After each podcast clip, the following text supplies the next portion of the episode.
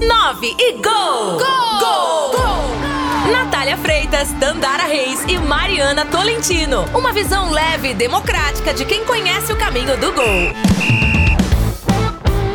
Estamos começando mais uma edição do podcast 9 Gol aqui no Sistema Sagres de Comunicação, comigo, Tandara Reis, e com Natália Freitas e Mariana Tolentino. Tudo bem com vocês, meninas? Oi, Tandara. Oi, Natália. É, tudo bem com vocês? Estou ótima, empolgada para mais uma edição do 9 Gol.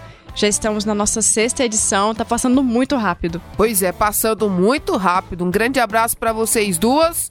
Estamos prontas aqui para mais uma edição do 9 Gol. Muito obrigada a todo mundo que acompanhou as últimas cinco edições e agora a gente chegando na sexta edição, Tandara. Exatamente, nessa sexta edição do 9 Gol, vamos trazer uma convidada muito especial no quadro Gol de Placa e no Viralizou vamos falar sobre as finais da Copa América e da Eurocopa. E é claro, no Mulheres na História, vamos trazer mais uma atleta que fez história por alguma modalidade. Gol de placa! E o nosso gol de placa hoje aqui no 9 Gol é com a Gabriela Levec. Ela que é jogadora de futebol, atuou no Aliança, aqui de Goiânia, e agora é jogadora do time Sub-17 do Santos, que é um dos principais times de futebol feminino do nosso Brasil. Oi, Gabriela, prazer ter você aqui no 9 Gol. Tudo bem, o prazer é meu. Muito obrigada pelo convite. E é uma honra estar aqui podendo participar do podcast de vocês. Gabriela, a gente queria começar já o podcast falando um pouco sobre a sua carreira. Conta pra gente como é que o futebol surgiu na sua vida. Então, eu só tenho 16 anos, mas já faz mais de 10 anos que eu jogo futebol. Eu creio que eu comecei com 5 anos de idade. É, não sei da onde, porque ninguém da minha família joga. Foi por conta própria mesmo e comecei a treinar com, com os meninos. Quando eu fiz 13 anos, eu fui para Aliança, como você lembrou, e em 2020 eu fui para o Santos, faz um pouco mais de um ano que eu tô lá, e tô seguindo minha carreira em busca de me profissionalizar no futebol feminino. Oi, Gabriela, aqui é Tandara, um prazer estar falando com você. Eu sei que você também já jogou futsal, né? Como é que foi essa transição sua das quadras para os gramados? Sim, eu sempre joguei os dois, porque aqui em Goiânia não tinha muita opção de campeonato. Quando tinha campeonato é, no campo, era adulto e eu não tinha idade. Geralmente eu tinha 10, 11 anos e não podia jogar pelo adulto. Então eu tive que optar pelas quadras, que eu também gosto bastante de jogar futsal. E eu joguei também, é, eu joguei pelo Ajax futsal e eu joguei alguns campeonatos de quadra pela Aliança também. Oi, Gabriela, tudo bem? Aqui é a Mariana. É um prazer estar falando com você.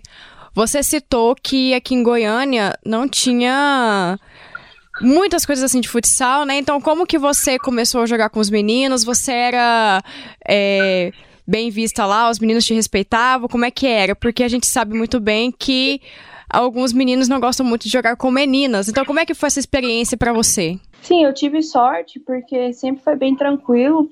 É, eu era a única menina do time, mas eu era muito bem respeitada é, tinha muitos amigos, sempre foi tranquilo para mim. E quando eu jogava com eles, não tinha essa questão de diferença, sabe? Era de igual para igual, eu me destacava, não sentia diferença nenhuma jogando com eles. Então foi uma fase muito boa, aprendi bastante, ganhei muita resistência, né? Para aprender a levar porrada mesmo, levantar.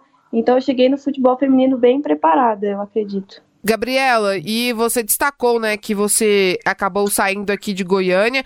Aqui em Goiânia você mora com a sua família? Isso, eu morava aqui em Goiânia com minha família e aí eu tive que ir para São Paulo, que o Santos a gente treina em São Paulo, e aí eu fui sozinha. Primeiramente eu morei num alojamento para atletas, passei um ano lá com as meninas, eram em torno de umas sete meninas numa mesma casa. E esse ano é, eu optei por morar sozinha lá perto de onde eu treino mesmo, então eu tô morando sozinho em São Paulo, com 16 anos. Pois é, e era justamente sobre isso que eu queria falar com você. Como é que foi né, essa decisão de ter que morar longe da família? É um, é um dos grandes desafios da sua carreira, esse fato de ter que deixar a família aqui em Goiânia para morar em Santos em busca do seu sonho? Com certeza, eu acho que o mais difícil até agora tem sido essa distância, né? Mas são sacrifícios que eu acho que vão valer a pena no, no futuro, né? Então, mas com certeza não é fácil. Eu volto poucas vezes ao ano para Goiânia, Mas aos poucos a gente vai se acostumando. No começo foi realmente muito difícil. Várias vezes eu pensei em voltar, desistir, ficar aqui em Goiânia mesmo. Mas eu acredito que se eu quero me tornar uma jogadora, é, me profissionalizar com um futuro melhor, eu acho que tem que ser em algum lugar que dê mais visibilidade, como São Paulo, até mesmo fora do Brasil. Gabriela, você mencionou que tem só 16 anos. Como é que está sendo para você conciliar o futebol e os estudos? Então, eu sempre é, nunca deixei os estudos de lado, né? Eu sempre tive essa ciência e eu estudo de manhã, treino à tarde. Às vezes até tinha treino de manhã e aí, infelizmente, eu não podia ir no treino para estar tá estudando, então eu nunca deixei de lado porque tem que ter sempre um plano B, né? Se não der certo no futebol, tem que ter os estudos. Até se der certo no futebol também é importante ter os estudos para no futuro, quando eu me aposentar, ainda ter alguma garantia, sabe? Gabriela, então qual que é o seu plano B? Você cursa o quê? Você estuda o quê? O que você quer fazer na faculdade? Então, eu gosto muito da área de esportes, mas eu ainda não tenho nada claro, sabe? Eu tô a 100% é, no futebol. Se não der certo, a gente vai procurar alguma coisa, mas o meu coração é totalmente futebol. E se não for isso, eu acredito que eu siga a carreira alguma coisa ligada ao esporte, é, montar uma escolinha, ser treinadora, alguma coisa assim. Mas meu foco total é em ser jogadora, por enquanto. E como que você chegou ao Santos? É, você estava no Aliança, você recebeu um convite. Como que você chegou aí em São Paulo e foi essa decisão de morar sozinha, jogar pelo Santos Sub-17? Então, em 2019, eu tinha visto pelo Instagram mesmo uma peneira que ia ter da Federação Paulista. Então, seriam vários, vários treinadores de vários times analisando as atletas. E então eu decidi ir para São Paulo participar dessa peneira. E lá eu passei, fui aprovada pelo São Paulo, pelo Corinthians, pelo Santos, pelo Centro Olímpico, Inter de Limeira, por um monte de time que estava lá. Eu me destaquei bastante, tanto que após a peneira, a Globo, a Record me entrevistaram e, e de lá eu, eu recebi a, o convite desses times e eu optei por ir pelo Santos. Mas foi tudo um processo que eu fui atrás, assim, eu fui atrás para fazer a peneira, junto com meus pais, é claro. E depois que eu passei, é, eu fui no Santos, é, era para eu ter mudado para o Santos em 2019, na verdade. Mas eu achei que tava, eu estava muito nova ainda, então eu esperei 2020, chegou 2020, eu mudei para São Paulo para jogar no Santos. Você destacou que passou em vários é, em vários testes para vários times, né? Então por que, que você escolheu o Santos? Então, eu via o Santos como a melhor base feminina no momento, né?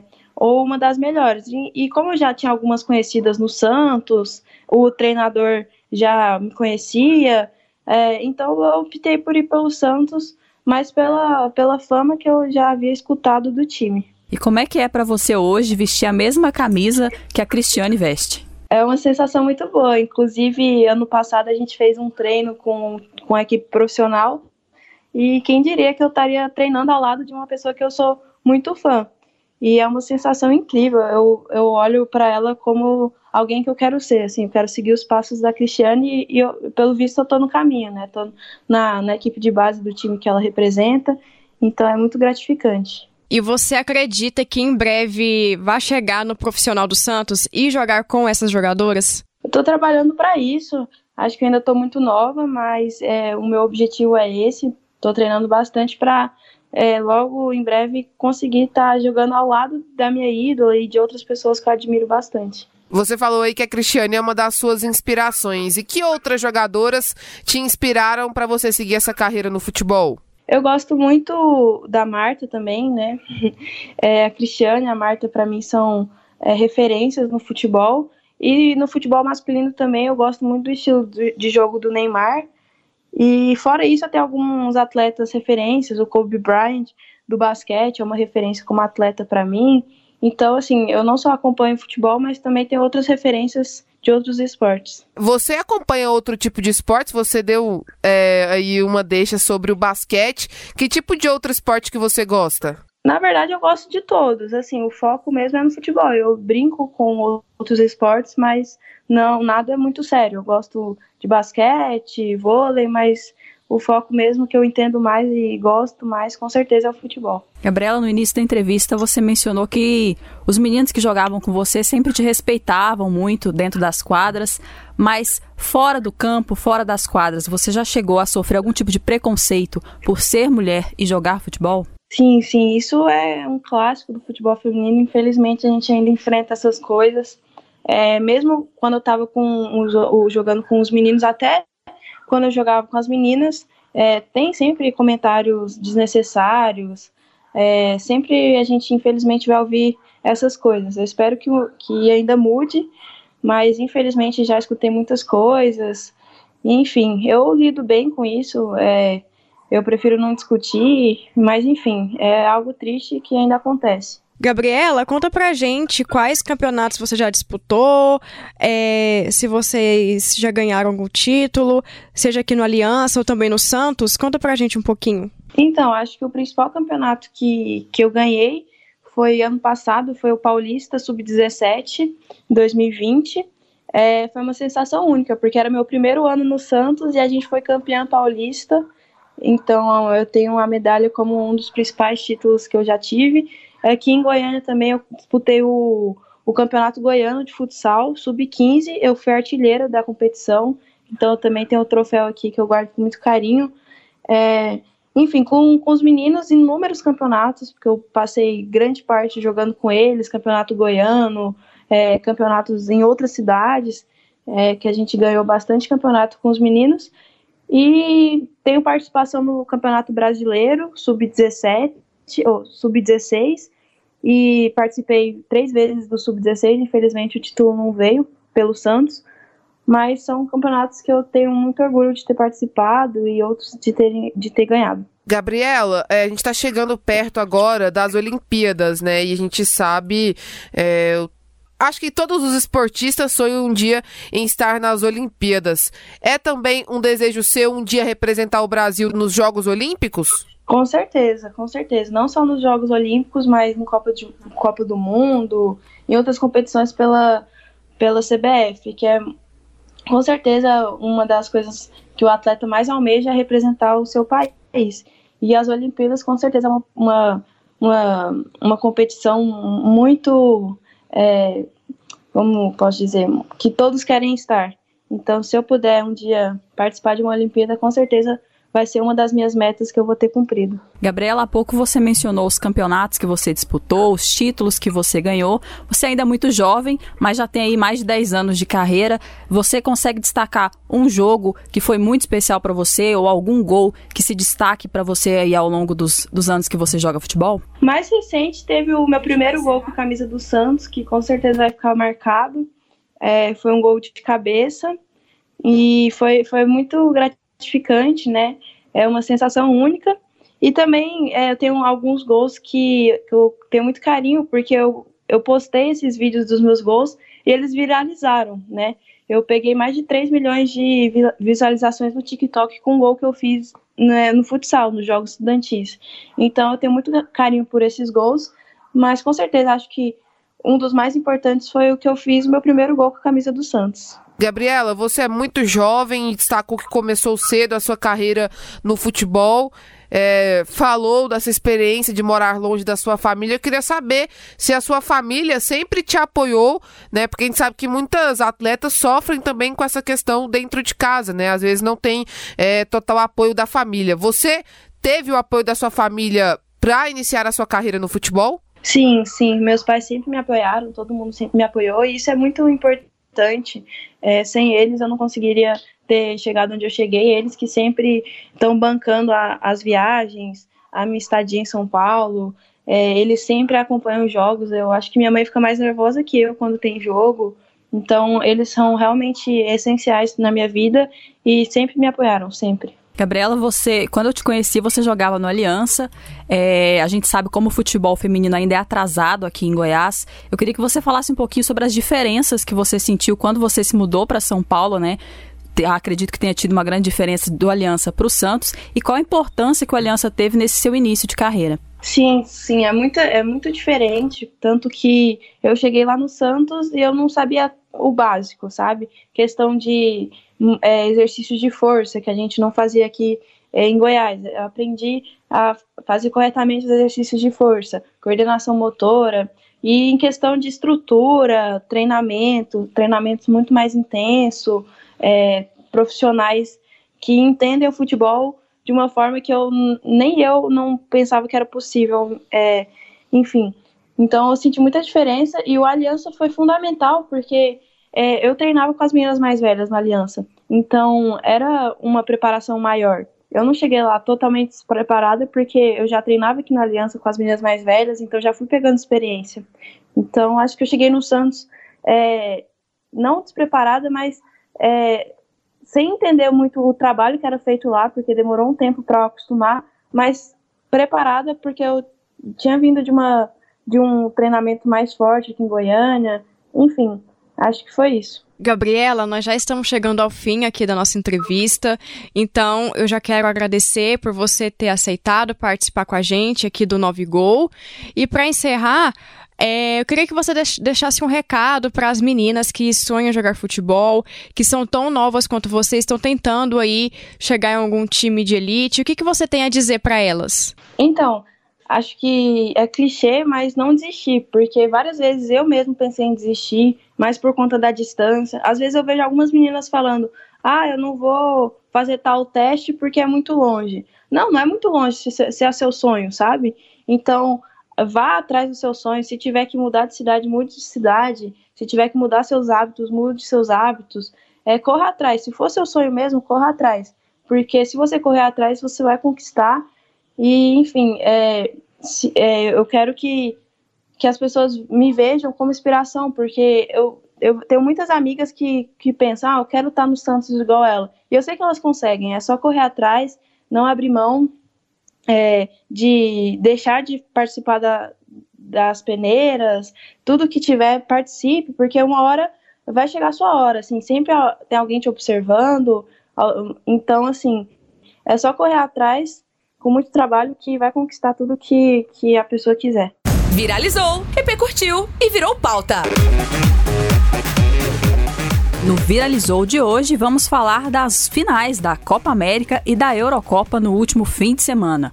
No último dia 10 de julho, Brasil e Argentina se enfrentaram pela final da Copa América 2021 no Maracanã e dessa vez deu Argentina. Há muito tempo a Argentina não vencia o Brasil em jogos oficiais, vencia somente em amistosos, mas dessa vez Leonel Messi conseguiu levantar o caneco, primeiro título dele com a camisa da Argentina. Infelizmente no Maracanã, né? É muito difícil perder para a Argentina. Em solo brasileiro é pior ainda. A Argentina que conquistou a sua 15ª taça, né, do torneio continental, mas a última vez, antes desse sábado, 10 de julho, o último título da Argentina foi há 28 anos, em 1993. Então, a Argentina quebrou um jejum aí, não só o Messi, né, mas a Argentina em peso quebrou um jejum muito grande, infelizmente, contra o Brasil no Maracanã. Na minha opinião, foi uma final tecnicamente fraca. A gente não viu grandes chances sendo, sendo criadas. Né? O Messi perdeu uma incrível no finalzinho da partida. O Richarlison, depois de receber um passe do Neymar ali no segundo tempo, chutou em cima do Martinez, uma bola que ele poderia ter chutado cruzado, chutou em cima do goleiro. Foram assim as duas grandes oportunidades. Além de uma defesa no Martinez no chute do Gabigol, ali, né, depois de uma cobrança de escanteio. Mas tecnicamente uma final ruim.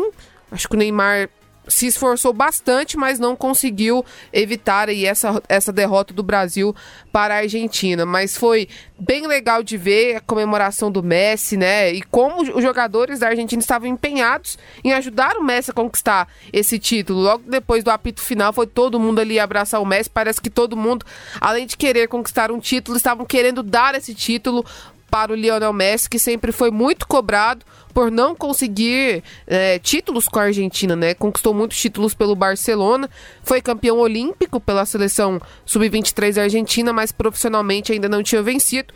E ele venceu aí, levantou o caneco pela primeira vez e também pode ser a última Copa América dele, Mariana. Mais um maracanazo aqui pra gente, né?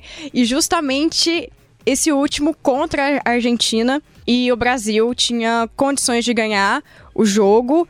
E igual você falou, Natália, foi um jogo tecnicamente fraco, não teve tanta emoção assim. O Brasil desperdiçou algumas chances, tanto a Argentina com esse, com esse lance do Messi na frente do Ederson.